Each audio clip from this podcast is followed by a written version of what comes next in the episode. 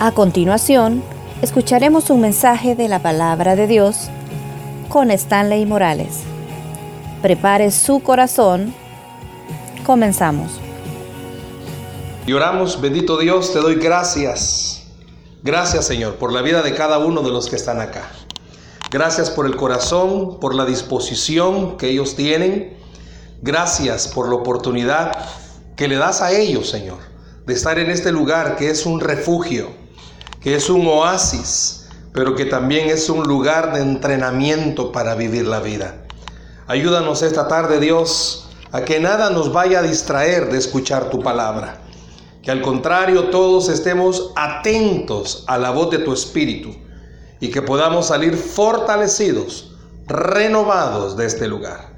Te doy gracias, Señor, en el nombre de Jesús. Amén y amén.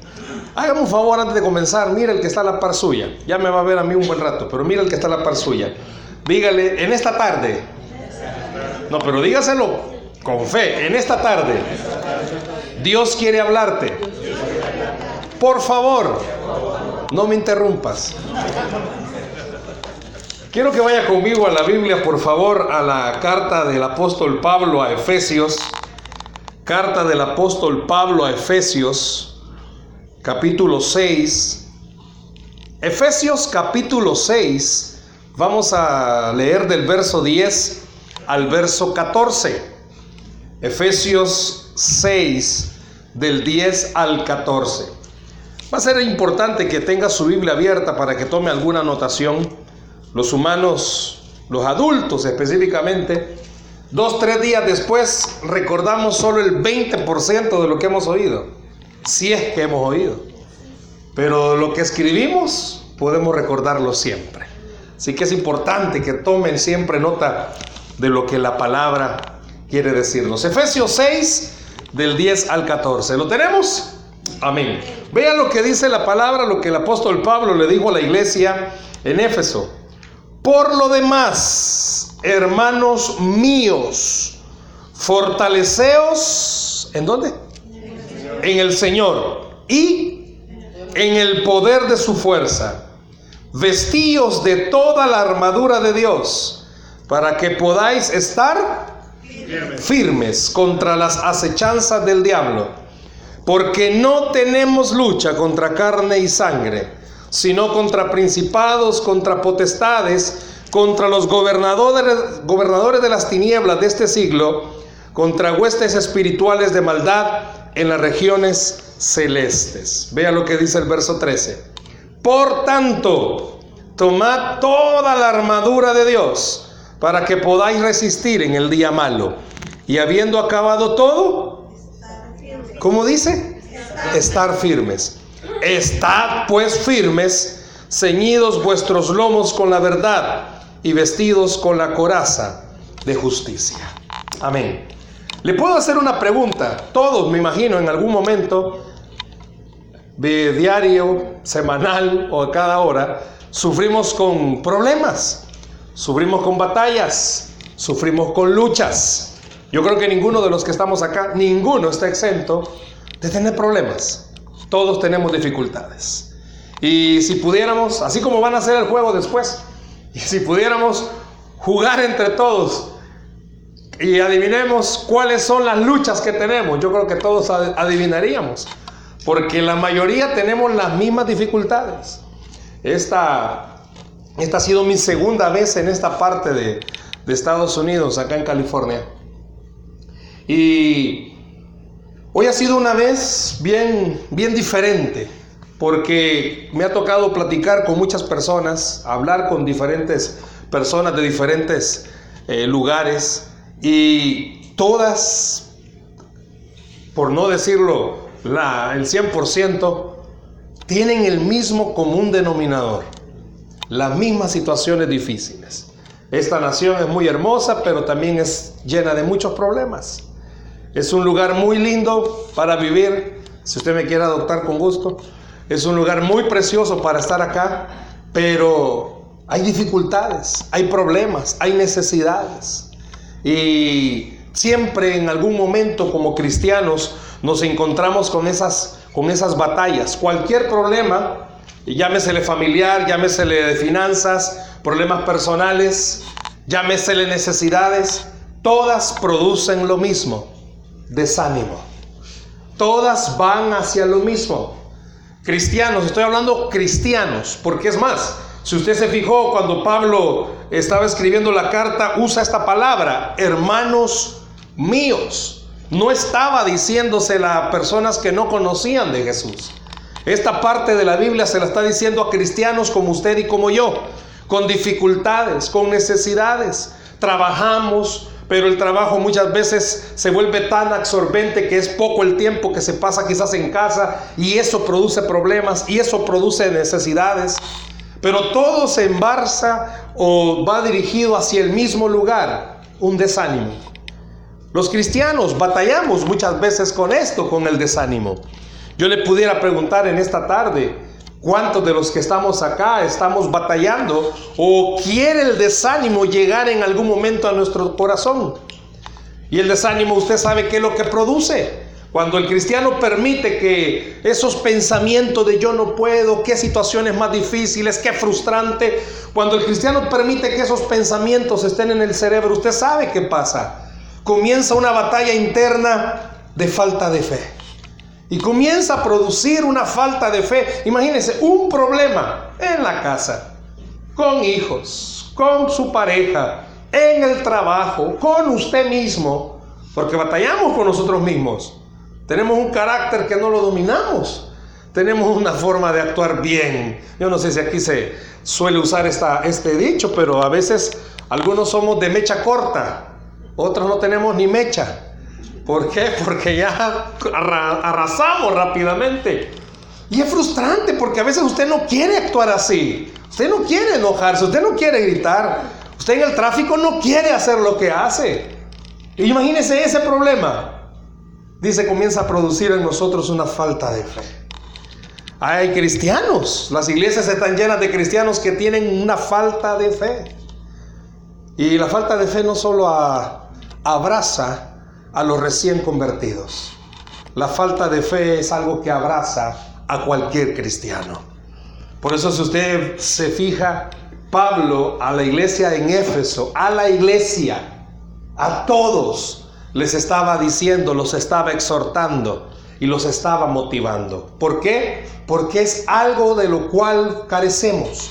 Fíjese bien cómo el apóstol Pablo en este versículo 10 dice dos cosas. ¿Y cuáles son las dos cosas que pide? Si usted se fija en el verso 10, el apóstol Pablo le pide dos cosas a la iglesia en Éfeso, igual a usted, igual a mí sabe por lo que pasamos, sabe por las luchas que tenemos. Y en primer lugar nos dice, fortalezcase. ¿En qué? En el Señor. Y lo segundo, fortalezcase en el poder de su fuerza. ¿Por qué hace la aclaratoria? ¿Por qué usa dos cosas que cualquiera pudiera decir es lo mismo? Fortalezcase en el Señor y en el poder de su fuerza. ¿Por qué dice eso Pablo? Si Pablo, el apóstol Pablo, estuviera en nuestra época y estuviera en nuestros momentos, estoy más que seguro que usaría las mismas palabras al vernos a nosotros. ¿Por qué? Porque está viendo a la iglesia de Éfeso y está viendo a los cristianos que están batallando, que están luchando, contra muchas cosas. Puede ser que usted las enumere y a usted le salga una buena lista con, con, las cosas que usted lucha. Pero el apóstol antes, antes de aclarar cualquier cosa de lo que vamos a hablar hoy, dice, usted tiene que hacer algo. Usted como cristiano no puede solo. Tiene que fortalecerse en el Señor y tiene que fortalecerse en el poder del Señor. ¿Por qué? Porque Pablo quiere que usted y yo, antes de entender las luchas que tenemos y lo que tenemos que hacer, quiere que recordemos quiénes somos. Yo le puedo preguntar esta tarde, ¿y usted quién es? ¿Qué hace? ¿A qué se dedica? Ah, me va a decir de qué trabaja y qué bueno que sirve en la iglesia. Pero Pablo no estaba diciendo eso. Pablo estaba diciendo, fortalezcase en el Señor. Recuerde quién es Él para usted. Yo le puedo preguntar esta tarde, ¿y quién es Dios para usted? Alguien puede decirme, para mí es todo, pero sea más específico. Sé que es el que me ha salvado. Sé que es el que me ha proveído cuando lo he necesitado. Dios me ha ayudado cuando nadie lo ha hecho. Alguien me contaba esta mañana experiencias. Y todos aquellos que vienen en busca del sueño americano, los que les toca pasar muchas veces vivir en unas situaciones precarias, humillantes, difíciles, aquellos que pues sus padres vinieron, nacieron acá, quizás es un tanto diferente la historia, pero los padres que vinieron pasaron por las mismas situaciones. Y escuchaba a esta persona esta mañana y me decía, todas las cosas humillantes que tuvo que pasar por alcanzar un sueño. Y una palabra que ella dijo que tocó mi corazón y me hizo recordar algo que íbamos a hablar esta tarde y era Dios recordándome, esto es. Decía esta persona, pero a pesar de todas esas cosas que yo pasé, siempre Dios estuvo conmigo. Siempre el Señor estuvo de mi lado. Siempre Él estuvo ahí. Aquel que se acercó a darme un pan era Dios el que se acercó. Aquel que se acercó a abrirme una puerta de trabajo, pues no era la persona, era Dios el que lo hizo. Yo quiero decirle en esta tarde, por eso Pablo dice, fortalezcase en Él. ¿En qué sentido? Recuerde quién es Él para usted. ¿Quién ha sido Él para usted? Aquellos que tenemos hogar, recordemos quién ha sido Dios para nuestros hogares. ¿Quién ha sido Dios para nuestras familias? Y Dios quiere en esta tarde recordarle a todos los que estamos acá. Está atravesando por situaciones difíciles. Fortalezcase en Él. Recuerde quién es Él. ¿Quién ha sido Él? ¿Quién ha sido Él para usted? Por eso Pablo dice, usted tiene que hacer algo. Todas las montañas y todos los problemas por los que está atravesando son difíciles. Pero recuerde qué clase de Dios tiene usted. Usted tiene un Dios que es bueno. Usted tiene un Dios que es maravilloso. Usted tiene un Dios que abre puertas. Usted tiene un Dios que cambia corazones. Usted tiene un Dios que renueva fuerzas.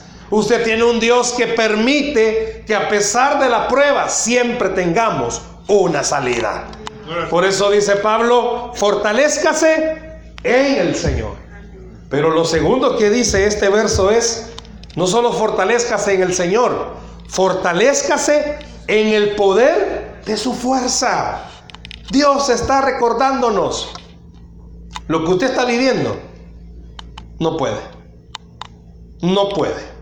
No sé si se recuerda esa parte de la Biblia en Lucas, cuando dice que el ángel visitó a María y le dijo que iba a dar un hijo por obra y gracia del Espíritu Santo. Juan, eh, Lucas 1.37 dice, porque nada hay imposible para Dios. ¿Sabe que ese versículo es bueno porque nos hace recordar qué clase de Dios tenemos? Que es un Dios todopoderoso. Pero ese versículo también está diciendo que para usted y para mí hay cosas imposibles. ¿Sabe qué eso dice? Que para usted y para mí hay cosas imposibles. La esposa, para ella va a ser imposible cambiar al esposo. O viceversa. Para el esposo va a ser imposible cambiar a su esposa. Hace tiempo aprendí algo y alguien me dijo, ¿sabes tú por qué se enojan las mujeres? Y usted sabe por qué se enojan las mujeres. Se enojan por gusto, por nada, por si acaso. Y también por eso. Se enojan por cualquier cosa, dice. Nunca se ponga a pelear con una mujer. Amén. Nunca lo haga. Hay cosas imposibles. Para los padres es imposible cambiar a sus hijos. Esta es una nación donde le da tanta libertad a los hijos. Wow, y a veces uno mira a los padres batallar con sus hijos. Y es difícil batallar contra los hijos. Y usted ya no haya que hacer. Usted no sabe qué hacer. Hay cosas imposibles para usted. Pero Pablo está diciendo, si hay algo imposible para usted, tome las fuerzas que le da el Señor. Porque para Él no hay nada imposible. Fortalezcas en Él. Que su fuerza esté todos los días recordando algo. Yo no puedo, pero Él sí puede. Eso quiere decir, fortalezcas en el poder de su fuerza. Usted no puede, hermano. Hermano, usted no puede. Es imposible para nosotros. Pero esta tarde Dios le está diciendo, cualquiera en cualquier área, que usted tenga fe, que Él lo puede hacer. Qué bueno fuera que esta tarde usted y yo entendiéramos esto. Todas esas cosas en las que yo no puedo, Él sí puede. Él sí puede. Haga un favor, mire otra vez al que está a la par suya. Y yo no sé en qué área, pero dígale al que está a la par suya, Dios sí puede con lo tuyo. Pero dígaselo, Dios sí puede con lo tuyo. Y si a la par está con lo que Dios sí puede, no diga nada. Puede ser que a la par esté su esposa y usted tenga que decirle, contigo sí puede el Señor. Por eso Pablo a la iglesia de Éfeso le dice, ok, tienen que entender algo, tenemos que comprender algo. Tenemos que fortalecernos toda nuestra vida cristiana. Tenemos que fortalecernos en dos cosas. ¿En cuáles dijimos? En el Señor y en el poder de la fuerza del Señor. ¿Por qué? Por lo que viene a continuación. Quiero que observe algo. El verso 11 dice, vestíos de toda la armadura. ¿Sí? Pero vea lo que dice el verso 13. Por tanto, tomad toda la armadura. ¿Por qué dos veces está insistiendo el apóstol Pablo a la iglesia de Éfeso que se vistan? ¿Por qué? ¿Por qué usa dos versículos para decir lo mismo? El verso 11 le dice, póngase la armadura. Y en el verso 13 le vuelve a decir, póngase la armadura. ¿Por qué? Porque quiere recordarnos, en nuestra humanidad, en nuestra carne, vamos siempre a perder toda batalla. ¿Escuchó? Siempre. No se meta a pelear usted en sus fuerzas, va a perder. No se meta a querer cambiar las cosas o a las personas, va a perder. En los trabajos hay situaciones frustrantes, no se meta a querer arreglar los problemas en el trabajo, va a perder. Tiene discusión con alguien, no se meta usted en su humanidad a arreglarlo, va a perder. Por eso Pablo dice, vístase.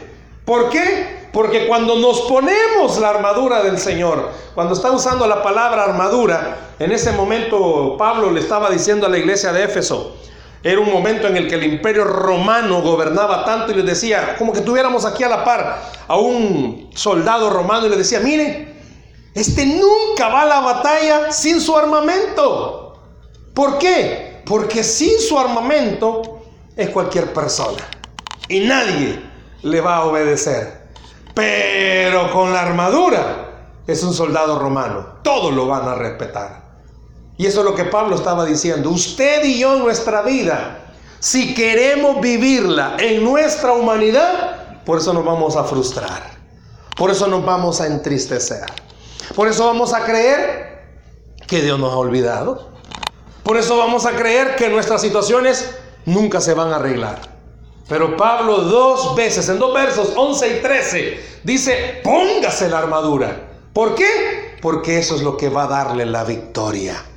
Porque no es usted el que va a pelear, sino que es el Señor el que lo va a hacer. Repito, todos tenemos dificultades. Usted tiene problemas con una persona, no vaya a pelear en su humanidad. No vaya a pelear. Se viene a la mente el ejemplo de David y Goliat. Usted puede ser que tenga un Goliat, yo puede ser que tenga un Goliat. Goliat era gigante. Quizás nosotros no tengamos a alguien tan grandote con quien estemos peleando. Ok, bueno, su hermano. Pero sí tenemos situaciones que son inmensas. No podemos contra esas cosas.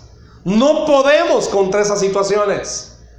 Si David hubiera ido a pelear contra Goliat, en él hubiera perdido. Pero David fue a pelear en el Señor. Y ese ejemplo le demuestra a usted que no importa qué grande o qué gigante sea su problema, Dios sí puede con eso. Él sí puede con lo que usted está viviendo. Pero tiene que ponerse usted la armadura del Señor. No puede ir así. No puede ir a batallar en su humanidad, en lo que yo creo, en lo que yo puedo, en lo que yo me imagino. Tiene que ir a batallar en las fuerzas del Señor. Pero quiero que observe también lo siguiente. Vea el verso, siempre el mismo verso 11. Dice que hay que ponerse la armadura para que podáis estar firmes. Pero vea el verso 13. Después de ponerse la armadura, dice estar firmes. Pero vea cómo comienza el verso 14. Estad pues firmes. Tres veces. ¿Por qué insiste el apóstol Pablo? Primero dos veces le dijo, póngase la armadura. Pero ¿y por qué tres veces le está diciendo, esté firme? Pareciera ser que los de Éfeso, bueno, ¿cuántos salvadoreños hay aquí? Solo nosotros. ¿Sabe que los salvadoreños tenemos una característica? Somos burros. Somos necios. No le puede decir, bueno, yo creo que no solo los salvadoreños, ¿va? Pero no le puede decir no lo haga porque lo está haciendo. A los niños no les puede decir no toque porque es lo primero que va a hacer. Pareciera ser que los de Efeso eran parientes de nosotros. Necios, burros. Tres veces. ¿Cuántas veces le ha dicho usted a sus hijos algo y no lo hacen caso? Uh, ah, pues no, eso ya es un mal de todos. ¿Cuántas veces la esposa le ha dicho al esposo algo y no hace caso? Uh, o viceversa. ¿Cuántas veces la esposa, el esposo le dice a la esposa y la esposa nunca va a hacer caso, hermano? Ella nunca va a hacer caso. Pero, ¿por qué el apóstol Pablo tres veces le dice a la iglesia de Éfeso, estad firmes? Estad firmes. ¿Sabe qué le estaba diciendo con el estad firmes? La palabra que es usada ahí les, les estaba dando a entender, tienen que estar siempre preparados. ¿Qué significa? Tienen que estar siempre preparados. ¿Sabe por qué? Porque usted no sabe de dónde le va a venir la pedrada. No sabe la ganchada de dónde se la van a pegar. Usted ni se imagina de dónde viene el garrotazo. Pablo le está diciendo a la iglesia de Éfeso, están firmes. ¿Por qué tres veces? Ah, porque en el verso 11 y 12 remacha. Tiene que estar firme contra las acechanzas del diablo. Y el verso 12, porque no tenemos lucha contra sangre ni carne. Por eso hay que estar firmes. ¿Por qué? Porque yo puedo estarlos viendo a ustedes y los tengo de frente. Si alguien de ustedes me quiere hacer algo, pues los tengo de frente. Creo que no hay nadie atrás. Si hubiese alguien atrás mío, por lo menos estaría como listo, porque lo puedo ver. ¿Puede ver usted al diablo? No me va a decir, a veces mi suegra se parece, no, si puede ver al diablo. Yo creo que no, nadie de los que está acá puede ver al diablo.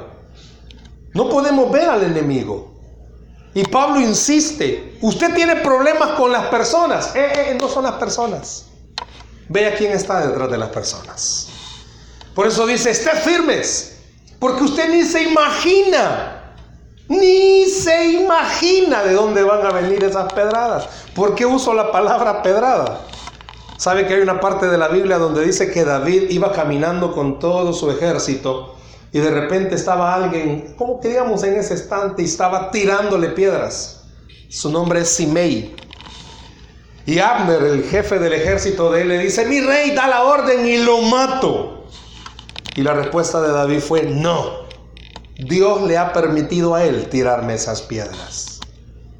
Dios le permite al enemigo atacar nuestras vidas. Recuérdese el ejemplo de Job. Aquí hay muchos que parecemos Job. Porque quizás no le hacemos un mal a nadie y las pedradas nunca nos dejan de caer. Tenemos buen corazón y nos pagan mal. Usted tiene que recordar esto. Pablo se lo dijo, no tiene lucha contra personas. Alguien le hizo un mal, no vea a la persona. Hay alguien que quiere votarlo. Por eso Pablo dice, estás firmes. ¿Por qué? Porque Pablo le recuerda, el diablo te quiere ver derrotado. El diablo quiere verle a usted frustrado. El diablo quiere que usted ya no venga a la iglesia. Él ya no quiere que usted sirva. Él ya no quiere que usted se esté animado. El diablo no quiere que usted viva feliz a pesar de todo. ¿Sabe por qué? Porque la falta de fe hace que perdamos la esperanza. Y al perder la esperanza perdemos gozo y paz.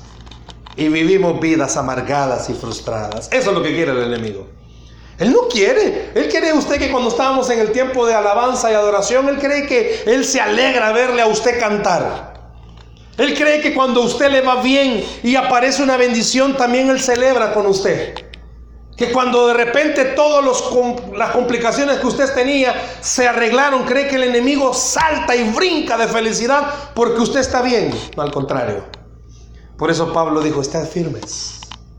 Porque tenés lucha contra un adversario que no descansa. Porque él quiere verle a usted desanimado. ¿Qué tal hermano? ¿Cómo está? Cerramos cuentas de redes sociales porque ya no nos van a estar controlando. Cambiamos número de teléfono, no, ay, el pastor no contestamos. Y va, va a su casa y usted oye, y cierra todo y apaga todo. No porque deba algo, está tan desanimado que no quiere oír a nadie. Es más, a veces viene acá a la iglesia, se sienta y está tan mal que todo lo que está diciéndole el Señor a través de la prédica o de la alabanza lo enoja. Y usted sale más enojado. Yo no entiendo por qué la gente puede estar feliz con todos los problemas. El diablo comenzó a minarle su corazón. Comenzó a llenarle de desánimo. Por eso Pablo dijo, estad firmes. Y se lo dijo tres veces. Estad firmes. No se imaginan por dónde va a aparecer el enemigo, pero que va a aparecer, va a aparecer. Usted iba feliz, de repente algo pasó en su casa. Y a veces nos decimos, Señor, ¿y que no vengo de la iglesia, pues? ¿Y que no vengo de servirte, pues? ¿Y que no te estoy sirviendo, pues? Por eso Pablo dijo, estad firmes. Nunca se olvide que usted o a usted el enemigo lo va a querer votar. Pero si usted se viste del Señor, dice Pablo, usted puede estar seguro y segura. Cualquier ataque va a venir a nuestra vida, pero hay alguien que pelea por nosotros y es el Señor Jesús. Por eso Pablo le dice a la iglesia, está firmes. ¿Por qué? Porque vamos a ser atacados. Claro que sí y uno le trae una palabra de desánimo, decir, uy, nos van a, nos van a atacar. Pero dice el Señor que de todo ataque, Él siempre trae una bendición para sus hijos. Usted y yo estamos esta tarde acá. Y Dios le está diciendo, ¿cuándo fue la última vez que te pusiste la armadura? Y la armadura, ahí menciona, ¿verdad? Las partes de la armadura, el yelmo, el cinto, pero de la armadura que el Señor está hablando en esta carta los, a, Efesios es, vístase del Señor. Deje que Dios gobierne su vida. No se olvide, aunque sea usted la única persona de su casa que venga a la iglesia, por usted hay bendición en su casa. Y no importa que esté costando que los miembros de su familia vengan a Cristo, no es en sus fuerzas que van a venir. Eso le está diciendo. Deje que Dios los traiga a ellos aquí. ¿Y qué tengo que hacer para mientras? Fortalecerme en el Señor y en el poder del Señor. ¿Por qué? Porque eso es lo que me va a permitir a mí vivir todos los días con fe y creyendo algo. Es más grande el que está conmigo que el que está en el mundo. ¿Cuántos creen eso? ¿Por qué no le dan aplauso al Señor esta tarde si usted lo cree? Pablo dice, su lucha no es contra las personas. Ya deje de ver mal a las personas. No, si está la par suya, no mire. Ya deje de ver mal a las personas. Comience a ver quién está detrás de las personas. Su vecino, no, no es su vecino, es el enemigo que quiere usar a su vecino para robarle la paz. Y no se me vaya, en buen salvadoreño, voy a usar una palabra, no me vaya a mosquear, ¿sabe qué es eso? No me vaya a poner así. Pero sabía que muchas veces aquí, en la iglesia, el enemigo puede usar a alguien y lo va a entristecer a usted Pero Dios por eso usa a Pablo y le dice, fortalezcase por una razón. Usted no viene por las personas, usted viene por el Rey de Reyes y Señor de Señores. Tranquilos, todos tenemos problemas. Aquí, allá, donde quiera que usted vaya, van a haber problemas. Pero por eso Pablo le dice a usted esta tarde acá en la iglesia, esté firmes. Levántense, estén firmes. Van a venir luchas, van a venir pruebas, van a venir dificultades, pero estén firmes. Porque Dios ha prometido pelear por nosotros. Y no solo ha prometido pelear, ¿sabe qué ha prometido? Vencer por nosotros. Usted está del lado bueno, está del lado ganador. Quizás para más de alguien ahorita, híjole, no sale, ¿verdad? Está así como, ay, no puedo, no puedo. Esté firme, dice Pablo. Esté firme. No tire la toalla, no se desanime, no vengan abajo sus ánimos. Al contrario, espere, porque fiel es el Señor que cumple sus promesas. Él es fiel con usted y Él va a cumplir todas las promesas que Dios a usted le ha dado. Le puedo preguntar una vez más, ¿cuáles son las promesas que Dios le ha dado? ¿Cuáles son? Por eso comienzo como, termino como comencé. Pablo dijo, por tanto, hermanos míos, fortaleceos en el Señor y en el poder de su fuerza. ¿Por qué? Porque la clave para vivir en esta nación, en cualquier parte del mundo, el cristianismo es no pelear en mis fuerzas, no pelear en mi humanidad, dejar que todo el control lo tome el Señor. Dejar que todo el control lo tome el Señor. Puede ser que alguien esta tarde esté batallando con su propio carácter. Déjele el control al Señor. Puede ser que alguien esté batallando con alguna área, mentira o algo. Déjesela al Señor. Ya no se frustre. ¿Por qué? Porque cuando lo hacemos en nuestras fuerzas es un, es un ciclo o un, o un círculo vicioso. Cuando lo hacemos en nuestras fuerzas es, nos portamos bien, portamos mal, portamos mal, portamos bien. Es un círculo y eso nos frustra. Pero cuando se lo entregamos al Señor, ¿sabe qué hace el Señor? Comienza, nos toma en sus manos, como dice la palabra, y termina la obra que comenzó. Usted necesita esta tarde fortalecerse en el Señor. Usted necesita fortalecerse en el poder del Señor. Usted necesita, ¿sabe qué? Vestirse del Señor en esta tarde. Todos tenemos luchas, todos tenemos problemas. Pero también a todos se nos olvida algo. Todos tenemos al Señor de nuestro lado. Hay un verso de la Biblia que a usted y a mí nos debería de recordar todos los días el Espíritu Santo. Deje que se lo recuerde. Al que cree, todo le es posible. Al que cree, todo le es posible.